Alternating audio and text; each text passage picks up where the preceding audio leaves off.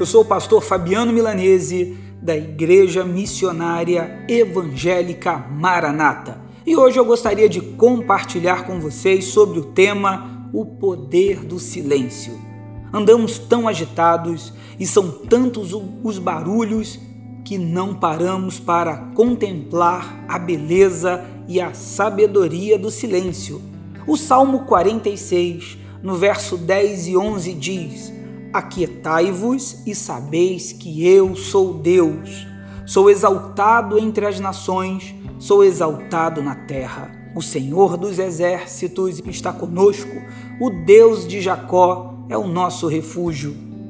Há momentos que devemos parar um pouco, ficarmos em silêncio e deixarmos Deus agir. Ele cuida de nós. O apóstolo Pedro diz: lançando sobre ele toda a vossa ansiedade, porque ele tem cuidado de vós.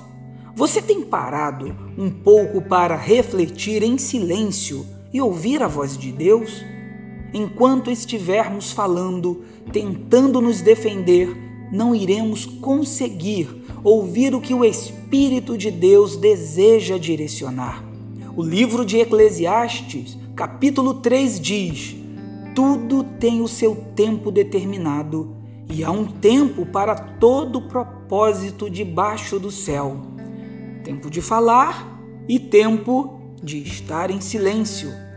Há os que dizem que um pequeno sorriso resolve muitos problemas, enquanto o silêncio os evitam.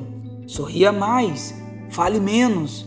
Existem situações que o silêncio será poderoso e aqui cito algumas. Palavras infelizes. Quando alguém lhe proferir uma palavra infeliz, fique em silêncio. Não retribua o mal com o mal, tampouco ofensa com ofensa. Ao contrário, abençoai.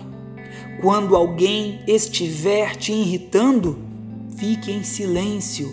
Não atire as suas pérolas a pessoas insensatas.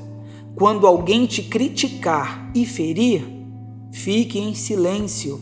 Lembre-se, o Senhor é a sua justiça.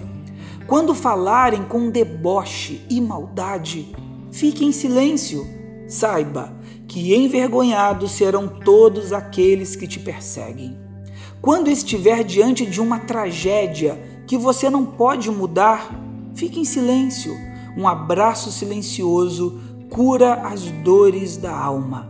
E para finalizarmos, guarde em seu coração: só devemos falar alguma coisa quando as nossas palavras forem mais valiosas que o nosso silêncio.